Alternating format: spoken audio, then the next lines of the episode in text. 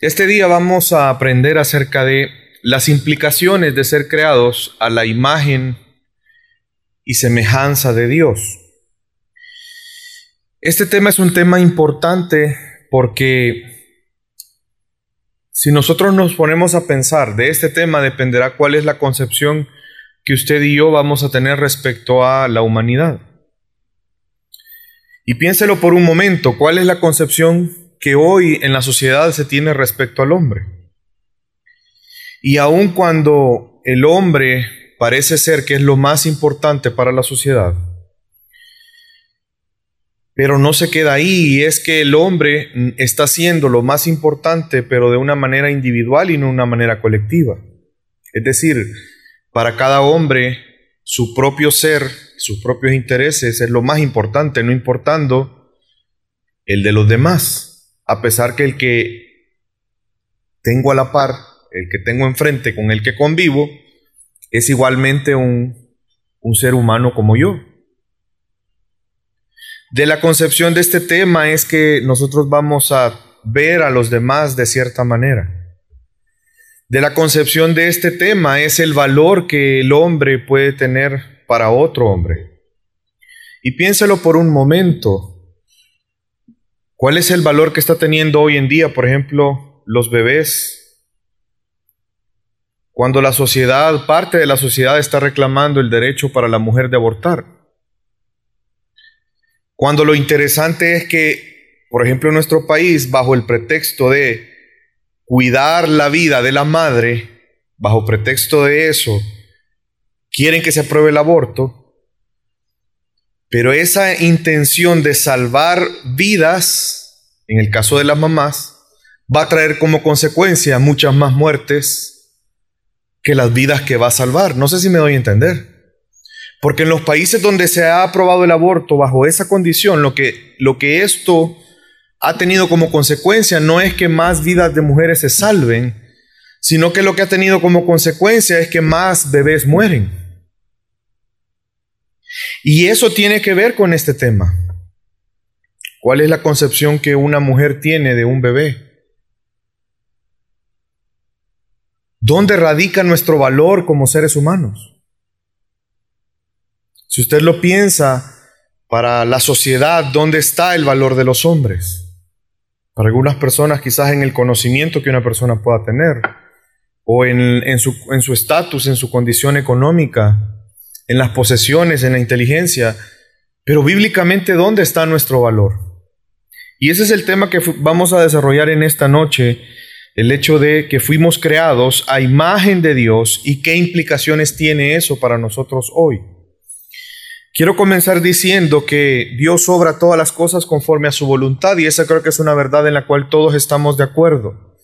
Y esa voluntad siempre se va a cumplir porque obviamente Él es soberano. Por lo tanto, el fin y el propósito de todo lo que existe es la gloria de Dios, porque esa es su voluntad. Ese es el fin último de todas las cosas. No hay un propósito más alto, no hay un fin mayor que el que Dios sea exaltado por todo y por todos.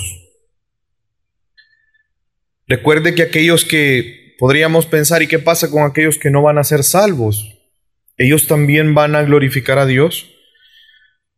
Si usted recuerda que la Biblia nos dice de que aún los, la Biblia les llama vasos de ira, fueron creados para glorificar a Dios. Por lo tanto, por y para la gloria de Dios es que vemos, por ejemplo, que Jesús hizo milagros.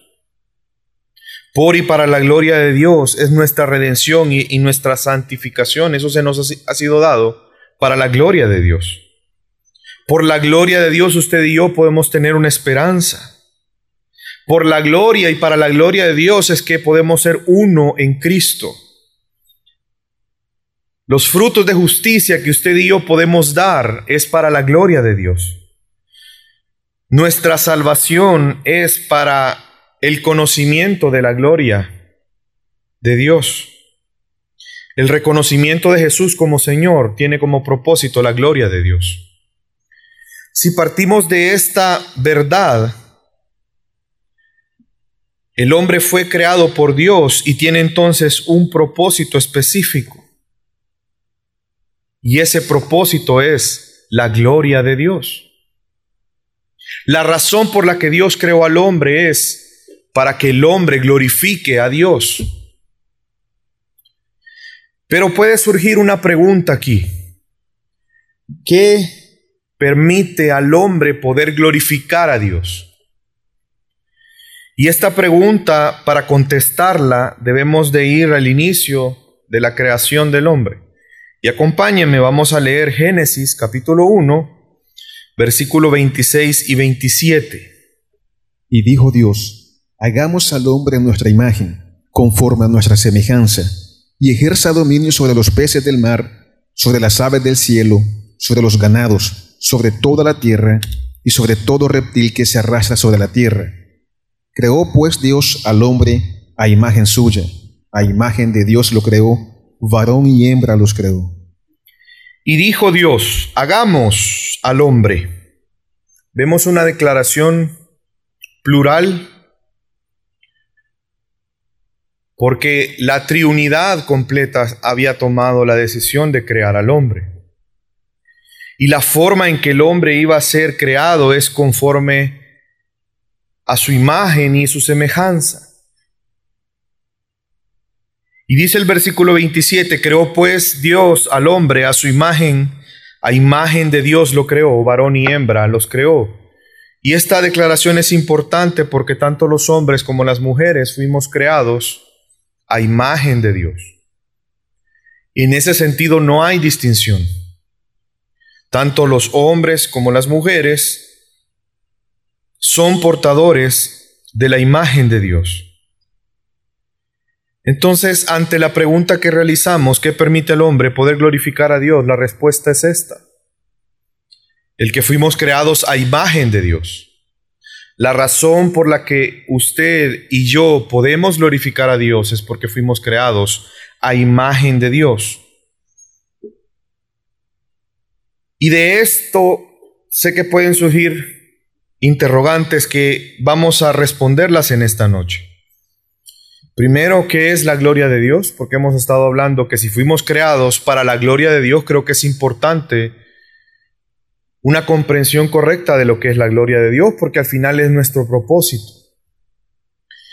Segundo, ¿qué es la imagen de Dios? Si lo que me permite a mí glorificar a Dios, si ya tengo claro qué es la gloria de Dios, y lo que me permite a mí glorificar a Dios es que soy portador de la imagen de Dios, pues vamos a comprender qué se refiere con que fuimos creados a imagen de Dios. Y lo último, cómo la imagen de Dios me permite glorificar a Dios. Es decir, cómo en la práctica el ser, el ser portador de la imagen de Dios me da la posibilidad de darle gloria a Dios. Y esa es la última pregunta que vamos a contestar en esta noche. Y vamos a comenzar con ¿qué es la gloria de Dios? ¿Usted sabe qué es la gloria de Dios? Veamos algunas definiciones. La primera de ellas es de una enciclopedia Baker de la Biblia. Dice, la gloria de Dios puede describirse en dos sentidos. Primero, como una categoría general o atributo y segundo, como una categoría específica que se refiere a manifestaciones históricas particulares de su presencia. El diccionario evangélico de teología bíblica lo pone más sencillo y dice, se afirma que la gloria de Dios es la manifestación externa de su ser. La gloria de Dios es la manifestación de los atributos de Dios. Esa es la gloria de Dios. Sencillo, ¿verdad? Fuimos creados para glorificar a Dios. ¿Estamos todos de acuerdo? Bueno, y aunque no esté de acuerdo, eso es así. Si ya entendimos que la gloria de Dios es la manifestación de los atributos de Dios, lo que hace único a Dios, lo que nadie más tiene más que solo Dios, la pregunta es, cómo glorificamos a Dios. La gloria de Dios es la suma de sus atributos. ¿Cómo glorificamos a Dios? Saben que hoy en día el, glorificar a Dios se ha vuelto en alguna manera un cliché, y digo un cliché porque varias veces he hecho un experimento. Preguntarle al cristiano, ¿tú sabes que tu vida es para la gloria de Dios? ¿Tú debes de glorificar a Dios? La mayoría de personas le van a decir sí. Pero cuando usted le pregunta, ¿y qué es glorificar a Dios? Ahí hay un problema.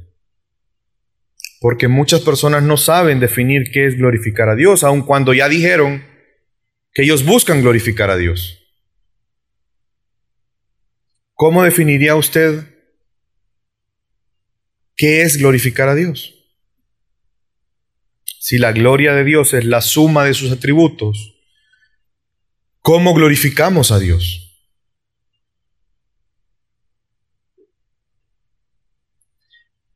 Pues de alguna manera es, no es tan complicado como pareciera. Veamos. La gloria de Dios es igual a manifestación de su ser, como lo vimos en la definición. Glorificar a Dios es cuando manifestamos su ser en nuestra vida. Es decir, cuando hay una manifestación del ser de Dios en mis palabras, en mis acciones, en mis decisiones, en mis propósitos. ¿Me doy a entender? ¿Sí? Veamos un par de ejemplos para poder tener una mayor claridad que es glorificar a Dios. Cuando la Biblia dice, por cuanto todos pecaron, están destituidos de la gloria de Dios. ¿Por qué dice esa verdad la palabra de Dios? ¿Cómo podemos entender esa verdad? Porque el pecado va a manifestar el ser de Dios. No. Entonces, el pecado en sí mismo no nos permite manifestar el ser de Dios. Por lo tanto, si pecamos, no podremos glorificar a Dios. ¿Me doy a entender? No nos permite disfrutar el ser de Dios en nosotros el pecado. Le hago otra pregunta para que vayamos viendo en la práctica qué es glorificar a Dios. ¿Glorificamos a Dios cuando no perdonamos a alguien? No. ¿Por qué? ¿Cómo es el ser de Dios en ese sentido? ¿Perdona o no perdona? Perdona. Por lo tanto, la falta de perdón no glorifica a Dios porque no manifiesta el ser de Dios en mi vida, en mi decisión, en mi relación con los demás. Por el contrario, si usted y yo amamos a alguien, ¿estamos glorificando a Dios?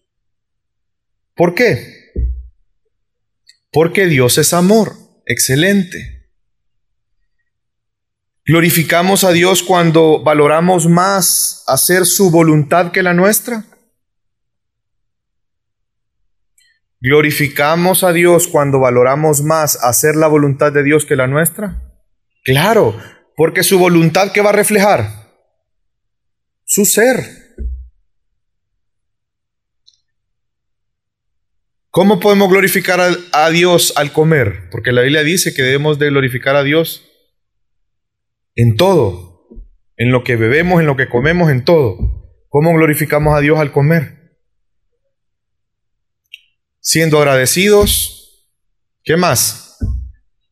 Compartiendo, puede ser. ¿Ser glotones? No. Creo que queda claro el concepto de qué es glorificar a Dios, ¿verdad?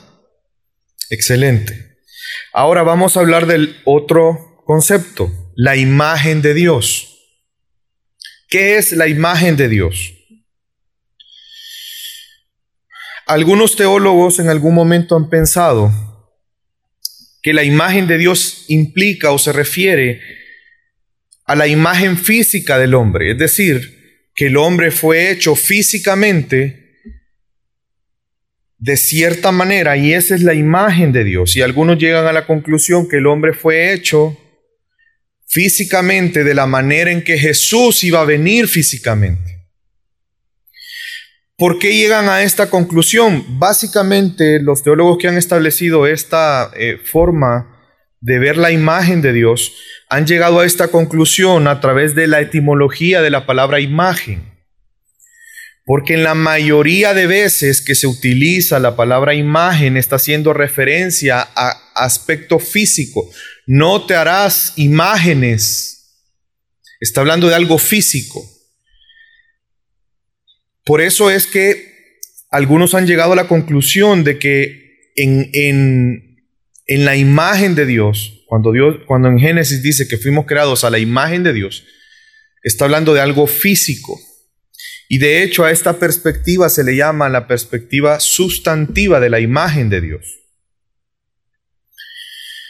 Sin embargo, cuando nosotros vemos y analizamos un poco más lo que Génesis nos está diciendo, en realidad la imagen de Dios no está haciendo referencia a algo físico.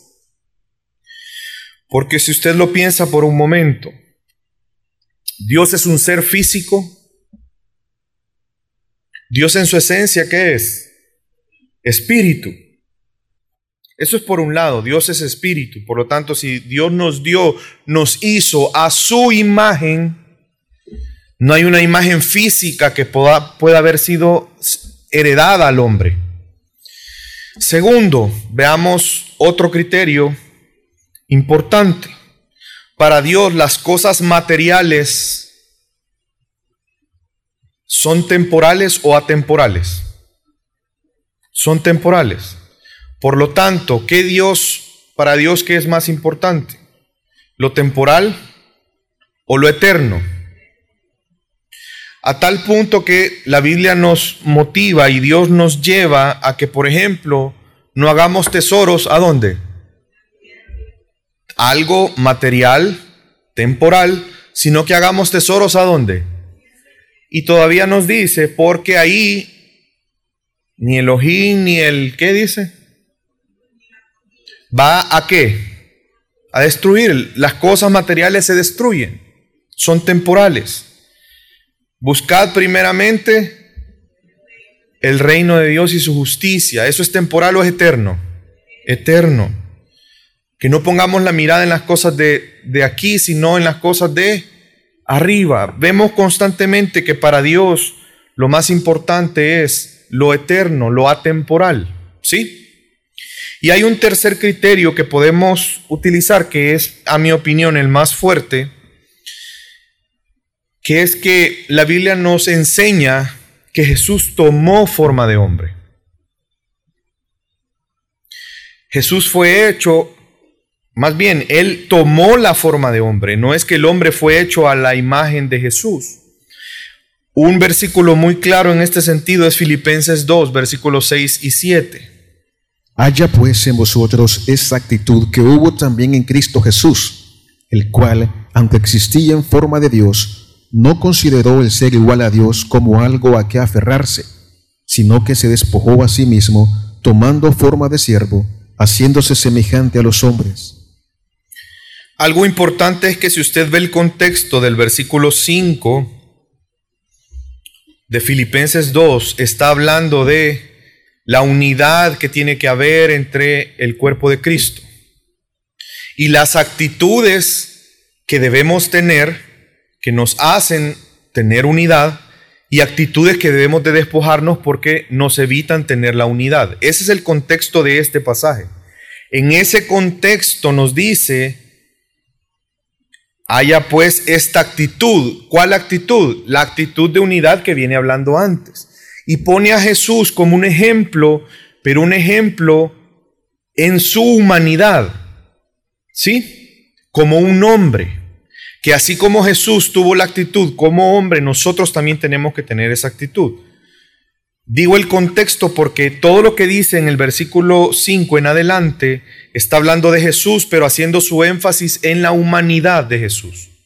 En ese contexto de la humanidad de Jesús, dice que Él no existía, existiendo en forma de Dios, no consideró ser igual a Dios como algo a que aferrarse, sino que se despojó a sí mismo. ¿Y qué hizo? ¿Qué hizo? Tomó forma de siervo. ¿En qué sentido? Haciéndose Él se hizo semejante a los hombres. No los hombres se hicieron semejantes a Jesús. ¿Sí?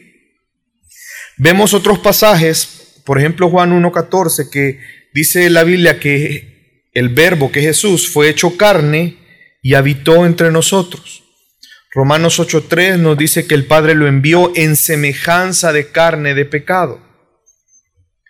Y Hebreos 2.14 en adelante dice que Jesús fue hecho en todo semejante a sus hermanos. Por lo tanto, la Biblia nos enseña que Jesús se hizo semejante a los hombres, no los hombres se hicieron semejantes a Jesús. ¿Me doy a entender?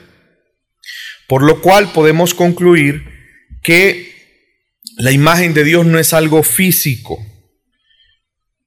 Jesús se hizo semejante a los hombres y eso nos hace darnos cuenta que la imagen de Dios no es algo físico. Entonces, ¿qué es la imagen de Dios? Veamos la siguiente diapositiva. Ya vimos que la imagen no es algo físico. La imagen de Dios tiene que ver con la esencia y la naturaleza de Dios que Él compartió con el hombre al ser creado. Algo importante es que no es que tenemos plenamente la esencia y la naturaleza de Dios en una forma plena los seres humanos, sino de una forma limitada. Y veamos a qué nos referimos. La esencia, al igual que Dios, fuimos hechos seres espirituales. ¿Cuántos sabían que somos seres espirituales?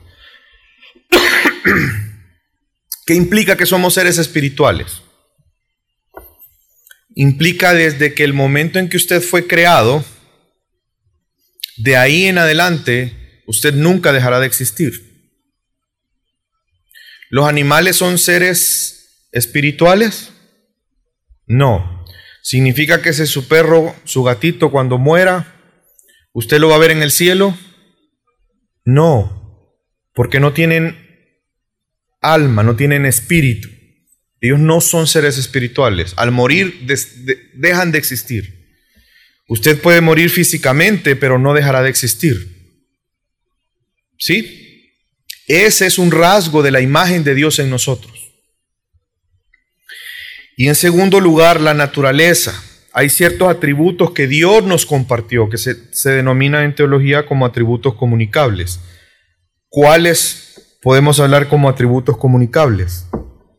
El amor, por ejemplo. ¿Usted puede amar? Sí. La justicia es un atributo comunicable que Dios puso en los seres humanos. Es parte de la imagen de Dios. Si usted lo piensa, alguna vez en la historia de la humanidad el hombre ha dejado de buscar justicia. No. ¿Quién le enseñó al hombre el concepto justicia? Es un rasgo de la imagen de Dios en el hombre. La santidad igual. Adán fue creado en santidad. Lo que se conoce doctrinalmente como santidad pasiva, porque nosotros no somos generadores de santidad.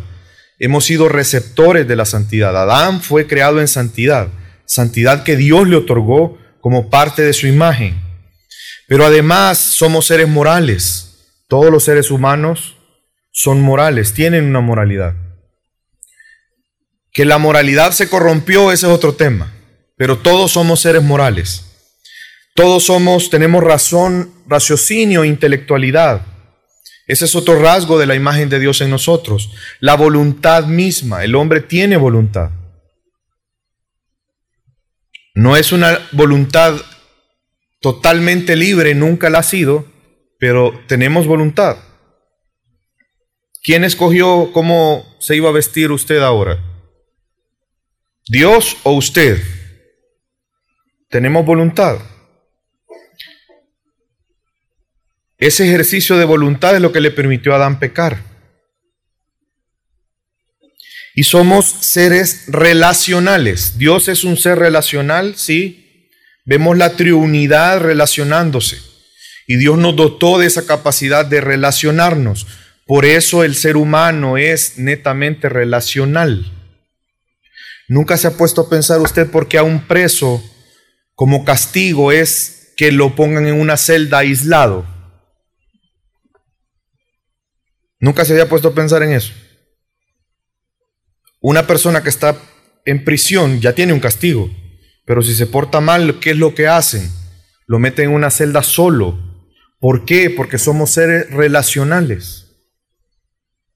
Y eso es algo, si usted lo piensa, toda la historia de la humanidad siempre ha buscado eh, vivir en comunidad, en comunión. Y ese es otro rasgo de la imagen de Dios.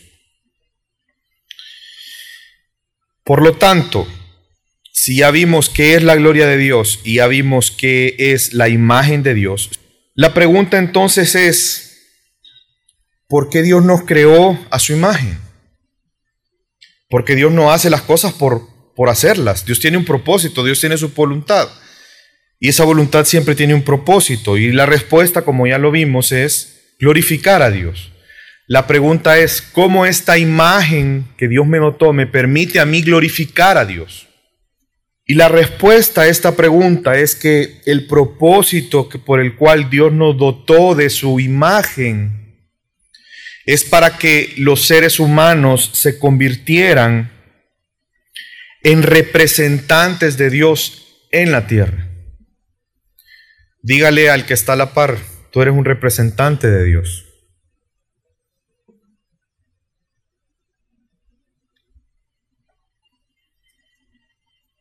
Ese es nuestro propósito, parte de nuestro propósito. Usted quiere glorificar a Dios. Comprendamos la razón por la que Dios nos do, queremos glorificar a Dios. Dijimos que la forma o la, el, lo que nos permite glorificar a Dios es que fuimos creados a su imagen. Pero fuimos creados a su imagen con un propósito. Y ese propósito es representar a Dios. Por lo tanto, la forma en que usted y yo glorificamos a Dios tiene que ver con ese, esa representación que usted y yo hacemos hacia Dios. ¿En qué forma representamos a Dios? Vamos a establecer tres categorías. Hay tres formas o tres, sí, tres formas en las cuales los seres humanos representan a Dios. ¿Sí queda claro el concepto de representar? ¿Sí? Ok.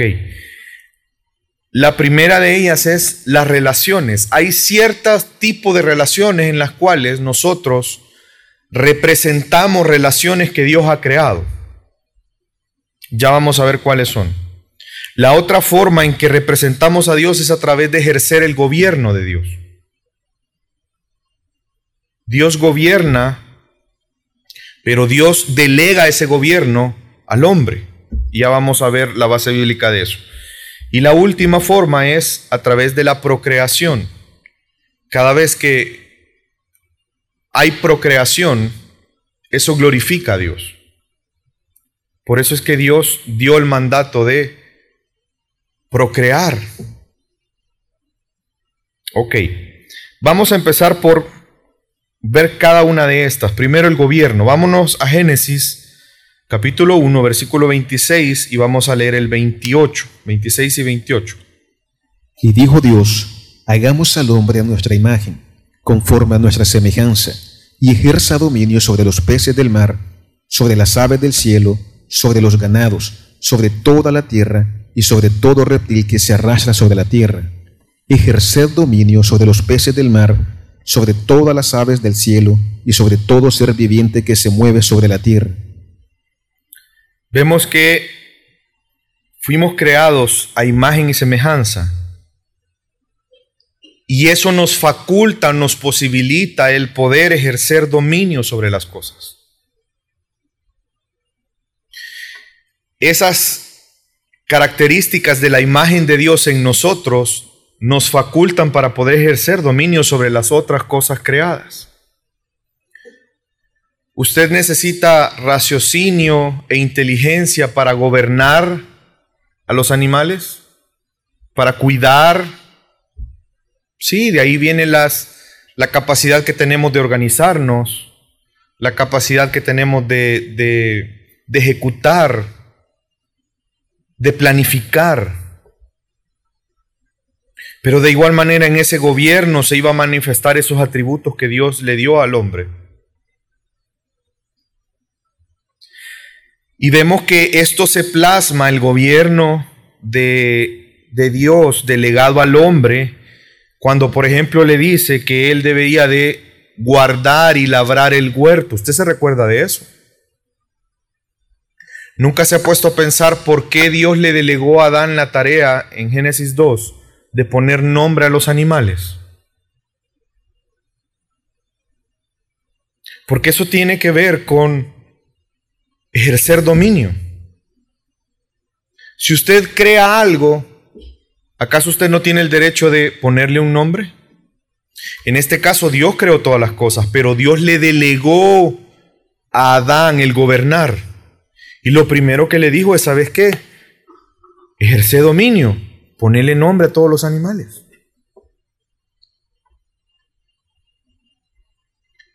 Y esto es algo que el hombre sigue siendo responsable de gobernar los animales y la, la creación en este planeta. Obviamente el pecado hizo que seamos malos administradores y eso se refleja en el uso y en la forma en cómo gobernamos. Porque en realidad no hay, en la tierra se hace y se gobierna y se administra por los hombres, póngase a pensar. Son los hombres los que toman decisiones de cómo se van a usar los recursos. El segunda forma que vimos es la procreación. Génesis 1, 27 y 28. Creó pues Dios al hombre a imagen suya, a imagen de Dios lo creó, varón y hembra los creó, y los bendijo Dios y les dijo, sed fecundos y multiplicaos, y llenad la tierra y sojuzgadla. Quiero que note que cada vez que habla de que fuimos creados a la imagen de Dios, inmediatamente habla del propósito. En los versículos anteriores veíamos que habla de del gobierno y en este habla de ser fecundos y multiplicarse. Dios los bendijo, es una bendición de Dios. Pero también es un mandato, les dijo, multiplíquense, llenen la tierra. Y ese mandato no solamente, porque se puede pensar, ah, sí, pero es que no había más seres humanos, tenían que reproducirse. Sí, pero ese mandato, si usted lo rastrea en la Biblia, aparece varias veces. Aun cuando la tierra ya estaba llena de seres humanos, Dios a su pueblo siempre le dijo, multiplíquense, porque eso glorifica a Dios. Es la forma en que Dios hace que sus principios, que su presencia esté en la tierra. ¿Sí? Y vamos a la tercera forma, las relaciones. Dios es un ser relacional como lo veíamos, pero hay cierto tipo de relaciones que Dios mismo fue quien las creó, que cuando como seres humanos estamos involucrados en esas relaciones, lo que en realidad estamos haciendo es representando esa relación que Dios hizo o que Dios decidió establecer. Y cada vez que usted y yo estamos involucradas en esas relaciones, estamos destinados a representar esa relación que Dios estableció. Por lo tanto, debemos de hacerlo de una manera fiel y digna a Dios. ¿Qué tipo de relaciones son las que se representan a Dios? Hay dos tipos. Una es el matrimonio y la otra es la paternidad. Veamos cada una de ellas. Vamos a comenzar con el matrimonio. Génesis capítulo 2, versículo 23 al 24. Y el hombre dijo, Esta es ahora hueso de mis huesos y carne de mi carne. Ella será llamada mujer, porque del hombre fue tomada. Tanto el hombre dejará a su padre y a su madre, y se unirá a su mujer, y serán una sola carne. Y estaban ambos desnudos, el hombre y su mujer, y no se avergonzaban. Si usted ve el contexto de Génesis 2, aquí Edén ya había sido creado, Adán ya había sido puesto en, el Edén para que él habitara en Edén. Ya Dios le había dado la prohibición de no comer del árbol. Dios ya le había dicho que tenía que cuidar el Edén. Dios ya le había dicho a Adán que le pusiera nombre a los animales. Y en ese contexto vio Dios que no era bueno que el hombre estuviera solo. Y él decide hacerle ayuda idónea a la mujer. Es decir, primero creó al hombre, luego a la mujer. Y esto que acabamos de leer es justo cuando Dios lleva a la mujer al hombre. Interesante es que aquí se establece la primera relación entre seres humanos y la primera relación fue el matrimonio entre un hombre y una mujer, los cuales iban a ser una sola carne delante de Dios. ¿De dónde fue sacada Eva? Claro, por eso es que él dice, esta es huesos de mis huesos, carne de, mis, de mi carne. Porque literalmente fue sacada de, de él. Y por eso le llamó varona o mujer, porque del varón fue sacada. El nombre de Eva viene después. Y esto tiene un propósito. ¿Por qué Dios no hizo a los dos del polvo? Si había hecho a Adán del polvo, ¿por qué no hizo a la mujer del polvo? ¿Por qué hizo a uno primero y a la otra después? ¿Acaso Dios no sabía que no era bueno que el hombre estuviera solo? Dios hizo el experimento, voy a hacer a Adán primero a ver qué pasa. ¿Por qué? Si Dios todo lo hace con un propósito. Y es que tiene un propósito. Esta relación, la primera relación que fue creada por Dios, que los hombres experimentan, el matrimonio, tiene un propósito. Y eso explica muchas de las cosas que parecerían raras o que pueden ser mal interpretadas. La primera de ellas es el orden de la creación. Vámonos a Génesis 2, nuevamente vamos a leer versículo 7 Parte del versículo 18, versículo 21 y 22. Entonces Jehová Dios formó al hombre del polvo de la tierra, y sopló en su nariz aliento de vida, y fue el hombre un ser viviente. Y dijo Jehová Dios, no es bueno que el hombre esté solo, le haré ayuda idónea para él. Entonces Jehová Dios hizo caer sueño profundo sobre Adán, y mientras éste dormía, tomó una de sus costillas, y cerró la carne en su lugar y de la costilla que Jehová Dios tomó del hombre, hizo una mujer y la trajo al hombre. El orden de la creación tiene un significado.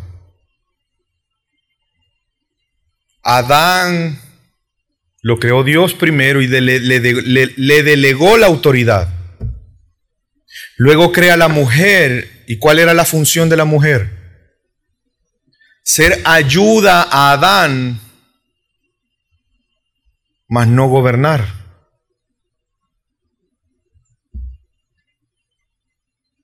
Adán fue primero, después fue Eva y eso tiene un propósito. Y es más, algunas mujeres se podrían ofender por esta frase, pero es una frase bíblica. Escúchela atentamente, hombres y mujeres. La mujer fue creada para el hombre. ¿Me escuchó? La mujer fue creada para el hombre y no el hombre para la mujer. Veamos qué dice 1 Corintios 11, 7, 9. Porque el varón no debe cubrirse la cabeza, pues él es imagen y gloria de Dios. Pero la mujer es gloria del varón, porque el varón no procede de la mujer, sino la mujer del varón. Y tampoco el varón fue creado por causa de la mujer, sino la mujer por causa del varón. Vamos a explicar algunos aspectos de este pasaje. El hombre fue creado por Dios, ¿sí? Es una creación directa de Dios. Por eso el hombre es imagen y gloria de Dios. Pero la mujer es gloria del varón. ¿Por qué? Porque la mujer fue sacada del varón. ¿Sí? Y es por eso que dice que el varón no fue creado por causa de la mujer. El varón fue creado porque Dios así lo quiso. Pero la mujer sí fue creada para el hombre. ¿Por qué? Porque no es bueno que el hombre esté solo. Ah, ¿cuál es la solución a eso? Le haré ayuda idónea. ¿Me doy a entender? El propósito de Dios crear a la mujer es para el hombre, para entregarla al hombre. ¿Sí? Qué machista la Biblia. Eso no me gusta, pastor. Espéreme. Yo le dije, todo esto tiene que ver, recuerda el contexto de lo que estamos hablando, una relación que representa una relación que Dios creó, ¿sí? Y el esposo, por lo tanto, debe de ser cabeza de la esposa, autoridad de la esposa. Efesios 5:23 nos lo afirma. Porque el marido es cabeza de la mujer, así como Cristo es cabeza de la iglesia, la cual es su cuerpo y él es su salvador. Creo que este versículo es claro, ¿verdad? El hombre es cabeza de la mujer. En cuanto a responsabilidades, son diferentes funciones, diferentes responsabilidades. Veamos cuáles son las responsabilidades del hombre. Efesios 5, 25, 26 y 29. Maridos, amad a vuestras mujeres, así como Cristo amó a la iglesia y se dio a sí mismo por ella, para santificarla, habiéndola purificado por el lavamiento del agua con la palabra, porque nadie aborreció jamás a su propio cuerpo, sino que lo sustenta y lo cuida por lo tanto, las responsabilidades del hombre es amar a su esposa, lavarla con la palabra, santificarla con la palabra y cuidar y sustentarla. ¿Sí? ¿Cuáles son las responsabilidades de la mujer? Efesios 5, 22 y 23. Las mujeres estén sometidas a sus propios maridos como al Señor, porque el marido es cabeza de la mujer así como Cristo es cabeza de la iglesia, siendo Él mismo el Salvador del cuerpo. Por lo tanto, la responsabilidad es sujetarse y honrarlo, nada más. Fácil se las puso. Solo le da risa. Veamos este cuadro que resume lo que acabamos de hablar. Adán fue creado primero y fue creado del polvo. Eva fue sacada de la costilla de Adán. En cuanto a funciones, la función de Adán era cuidar y gobernar. La función de Eva era ser ayuda idónea. Esa palabra ayuda idónea es algo necesario, un complemento. Es decir, que Adán no va a poder gobernar ni cuidar de una manera correcta si no cuenta con la ayuda idónea. ¿Sí? Por lo tanto, la función de la mujer es tan importante como la del hombre, solo que son funciones diferentes. En cuanto a la gloria, vemos que el hombre es gloria de Dios porque fue creado primero. Y en cuanto a la gloria de la mujer, dice que la mujer es para la gloria del hombre por cuanto fue tomada de Adán y fue creada a causa del hombre. En cuanto a autoridad, pues el hombre es la cabeza, la mujer debe de sujetarse. En cuanto a responsabilidades, el hombre debe de amar a su esposa, santificarla, cuidarla y sustentarla, y la mujer debe de honrar y sujetarse. Todo esto tiene base bíblica que lo acabamos de ver. ¿Sí? ¿Estamos de acuerdo? ¿Sí? ¿Cómo esto se relaciona con glorificar a Dios? Yo le dije que esta relación que Dios hizo con estas características que acabamos de ver, representa una relación que Dios creó y esa relación es la relación que Cristo tiene con la iglesia. Veamos Efesios 5, 31, 32, nos lo explica muy claro. Por esto, el hombre dejará a su padre y a su madre y se unirá a su mujer, y los dos serán una sola carne.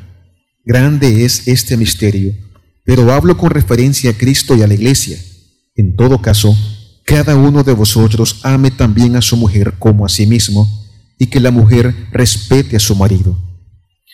Si nosotros no vemos el matrimonio como una representación de esa relación de Cristo con la iglesia, todo lo que acabamos de ver nos va a parecer extraño y hasta injusto. Mire cómo toda, toma más sentido cuando vemos esta misma gráfica, pero ponemos arriba del varón a Jesús y arriba de la mujer a la iglesia. Es decir, el hombre representa a Cristo y la mujer representa a la iglesia. ¿Qué creen ustedes que diseñó primero Dios? ¿La relación de Cristo y la iglesia o el matrimonio? Claro, la relación de Cristo en la iglesia, porque el matrimonio viene a ser una representación de lo otro. ¿Sí? Todas las funciones, todo el propósito, todas las responsabilidades de, que se dan dentro del matrimonio, Dios las designó así como una representación de algo que Él había diseñado antes, esa relación de Cristo y la iglesia. ¿Me doy a entender? Porque Cristo es quien cuida y, se, y, ejerce dominio, es que el hombre tiene esa función. Porque el hombre representa a Cristo. ¿Me doy a entender? Yo le hago una pregunta. ¿De qué dependimos nosotros para ser iglesia? Ser constituidos iglesia. ¿Qué es ser iglesia? porque no se refiere a una institución. ¿Cómo? Fuimos hechos parte de qué? Del cuerpo de Cristo. ¿De dónde fue sacada Eva? Del cuerpo de Adán. ¿Quién, ¿A quién representa Adán? A Cristo. Por eso Dios no hizo a Eva del polvo porque Dios quería que en esa, en esa relación, cada detalle de esa relación representara a Cristo y a la iglesia. Así como nosotros somos parte del cuerpo de Cristo, Eva literalmente fue sacada del cuerpo de Adán. ¿Ve cómo toma sentido? Por eso toma sentido que la gloria del hombre, o el hombre es la gloria de Dios, porque ¿Quién manifiesta plenamente la gloria de Dios sino Cristo? En Él habita corporalmente la deidad, la plenitud de la deidad.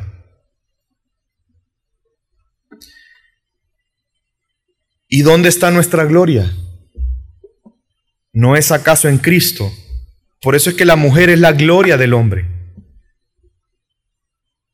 ¿Acaso nosotros no fuimos creados por Jesús y para Jesús.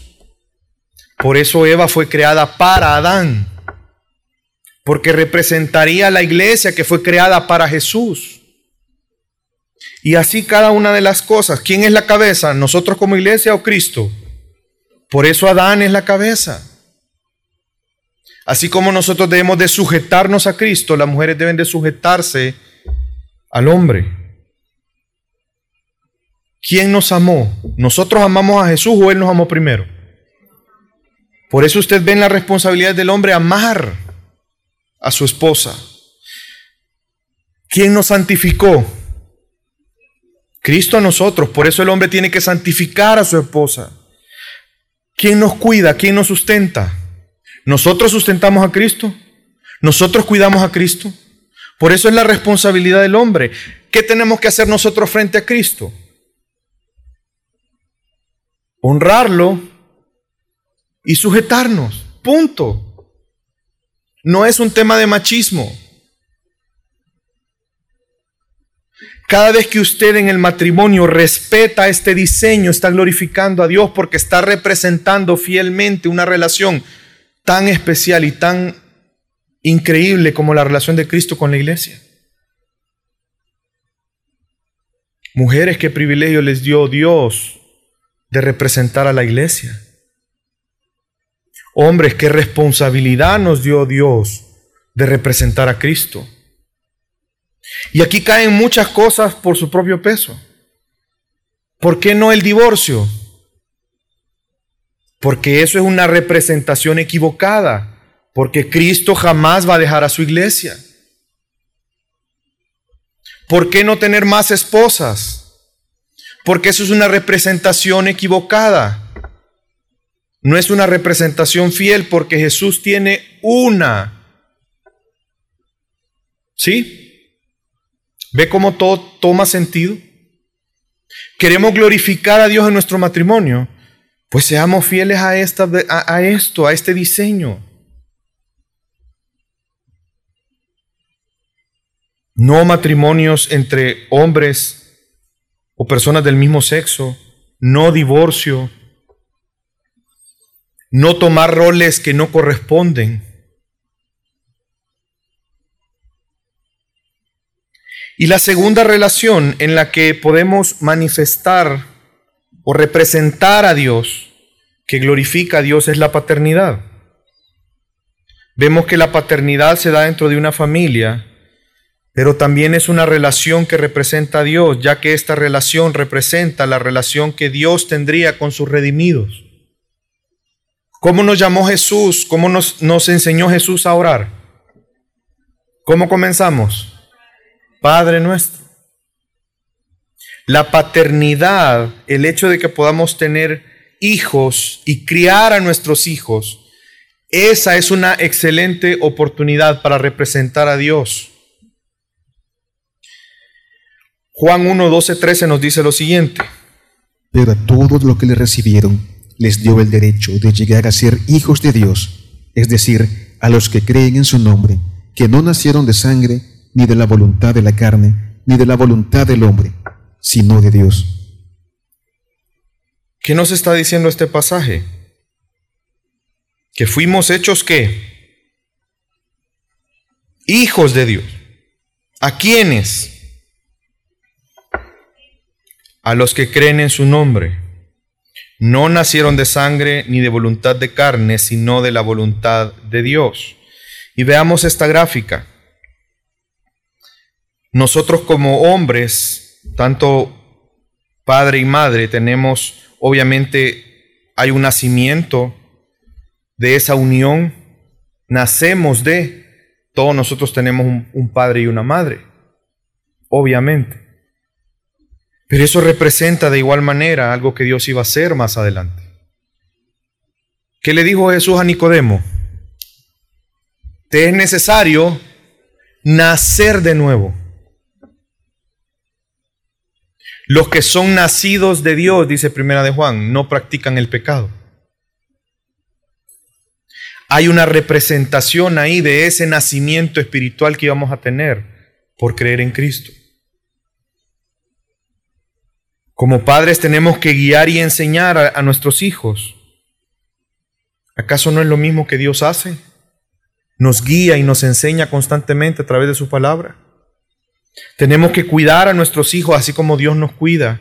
Así como nosotros disciplinamos a nuestros hijos, Dios nos disciplina. El modelo de paternidad, ¿en qué cree que se basó? ¿Qué diseñó primero Dios? ¿Nuestra paternidad o su paternidad? Su paternidad. Y mi paternidad debe de reflejar la forma en cómo Dios ejerce su paternidad. Y eso nos debe de llevar a reflexionar en este tema de las relaciones. ¿Estamos glorificando a Dios? ¿Cómo está llevando su matrimonio? Aquellos que no se han casado, ¿cuál es el concepto que usted tiene del matrimonio? Porque si usted ve el matrimonio como algo para satisfacción personal, se nota que no se ha casado. Sí, porque cuando llega el matrimonio con esa idea probablemente se va a frustrar. Porque eso no va a ser posible porque no es el diseño de Dios y por lo tanto no va a funcionar. Pero si usted se casa con esta conciencia, que usted está volviéndose un representante de Dios en esa relación, uy, las cosas van a ser muy diferentes. Y realmente usted va a disfrutar su matrimonio pero quizás lo principal es que va a cumplir el propósito que es glorificar a Dios.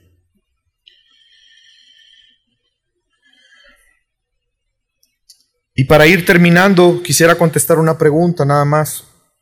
¿El hombre al pecar pierde la imagen de Dios? Pues la respuesta es no. Porque si usted recuerda la imagen de Dios, hablábamos que somos seres espirituales. Si usted peca, usted va a seguir siendo un ser espiritual al punto en que cuando usted muera, llegará un día donde usted va a tener que rendir cuentas delante de Dios. A pesar de que somos pecadores, tenemos moralidad, pero nuestra moralidad ha sido corrompida por el pecado. Somos seres racionales e inteligentes, pero estamos utilizando, los hombres pecadores utilizan su inteligencia y raciocinio para hacer el mal. Y de igual manera seguimos teniendo voluntad, aunque esté esclavizada al pecado.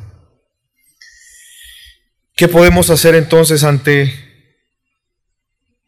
un hombre pecador que es la imagen de Dios? Está siendo corrompida o corrupta por el pecado.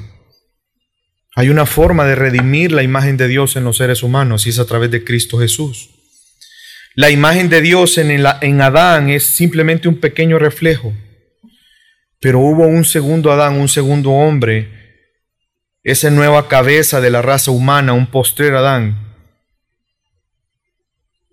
que cumplió perfectamente el propósito de la imagen de Dios, glorificándole en todo lo que él hizo. El cumplimiento perfecto de los propósitos. Y algo importante es que el primer Adán no tiene comparación con el segundo Adán, que es Cristo Jesús. Aunque el primer Adán fue hecho parte de la creación a imagen de Dios, pero Cristo Jesús es el creador. Adán comenzó a existir cuando fue creado, pero Jesús existe antes de todas las cosas. Él es preexistente, Él es Dios. Adán fue creado conforme a la imagen de Dios. Cristo es la imagen plena de Dios. En Él reside la plenitud de la deidad. Y puesto que Cristo es Dios, Él es el reflejo perfecto de esa imagen, en todo sentido, no de una manera limitada, sino de una manera plena. Él es el resplandor de la gloria de Dios. Y Adán es, podríamos verlo como una pequeña luz, sin embargo Cristo Jesús es el sol de justicia. Colosenses 3, 10, 11 nos dice algo muy importante de cómo redimir esta imagen de Dios en el hombre. Os habéis vestido del nuevo hombre, el cual se va renovando hacia un verdadero conocimiento, conforme a la imagen de aquel que lo creó, una renovación en la cual no hay distinción entre griego y judío, circunciso e incircunciso, bárbaro, escita, esclavo o libre, sino que Cristo es todo y en todos. Solo a través de Cristo Jesús podemos ir renovando hacia un verdadero conocimiento conforme a la imagen de aquel que nos creó. Si usted quiere glorificar a Dios por medio de esa imagen que Él puso en usted de una manera correcta, necesitamos a Cristo. No hay otra forma. Solo en Cristo Jesús la imagen de Dios puede ser restaurada en nosotros y cumplir el propósito por el cual se nos dio, que es para la gloria de Dios. Y esto tiene implicaciones para nosotros, para el no creyente. Si usted está aquí y todavía no cree en Cristo como el Señor de todas las cosas, como el único camino para llegar al Padre, pues quiero decirle que las relaciones la forma en cómo usted gobierna su vida, gobierna su tiempo, gobierna el dinero, jamás va a cumplir el propósito y siempre va a haber un vacío ahí. Usted va a vivir un matrimonio, va a vivir su paternidad, sin poder cumplir el propósito por el cual Dios le dio el privilegio de tener esas relaciones. Necesita a Cristo. Solo si te consideras a ti mismo pecador y crees a Jesús como el único camino para el perdón de tus pecados, para reconciliarte con Dios, para glorificar su nombre, entonces tendrás la potestad de ser constituido hijo de Dios. Y, y, nacerás de nuevo y se te dará una nueva naturaleza conforme a la imagen de aquel que te creó. Y para todos nosotros que somos creyentes, pues la implicación es muy fuerte. Sometámonos al gobierno de Dios en nuestra vida para que entonces podamos ejercer el dominio que Él nos dio de manera que podamos glorificar a Él. ¿Cómo estás gobernando tu vida? ¿Cómo estás gobernando tu tiempo? ¿Cómo estás gobernando las habilidades que Dios te ha dado? ¿Cómo estás, hombres, gobernando tu familia? Necesitamos someternos al gobierno de Dios para poder glorificarle a Él, representarlo dignamente a través de ese gobierno que Él nos ha delegado. Glorifiquemos a Dios en las relaciones que representamos a Dios. Los matrimonios que están aquí, solo Jesús puede hacer que tú respetes las funciones y cumplas el propósito del matrimonio. Porque tu egoísmo, el pecado, te va a decir otra cosa, te va a decir no es justo. Pero en Cristo Jesús cada uno de nosotros podemos ser fieles y representar de una manera digna y cumplir el propósito, ese gran privilegio que tenemos de anunciar al mundo a través de nuestro matrimonio cómo es la relación de Cristo y la iglesia. De igual manera en la paternidad, solamente disfrutando de la paternidad de Dios, podremos ejercer una paternidad sana y que glorifique a Dios. El ejercer disciplina, el guiar, el amar, el cuidar, aquello que Dios nos ha dado como herencia, que es como es el, el hecho de tener hijos. Y aquellos que todavía no tienen hijos o que no se han casado, pues no crean las mentiras de este mundo donde los hijos ya no se ven como una bendición, sino que se ven como una carga y un estorbo. Cuando en realidad somos llamados a tener hijos porque es una forma en cómo podemos glorificar a Dios y cómo podemos representar a Dios en este mundo. Así que mi amada familia, la invitación en esta noche es a que glorifiquemos a Dios él nos hizo a su imagen y el propósito de eso es poder ser para alabanza de la gloria de Dios. Le pido que me acompañe, vamos a orar.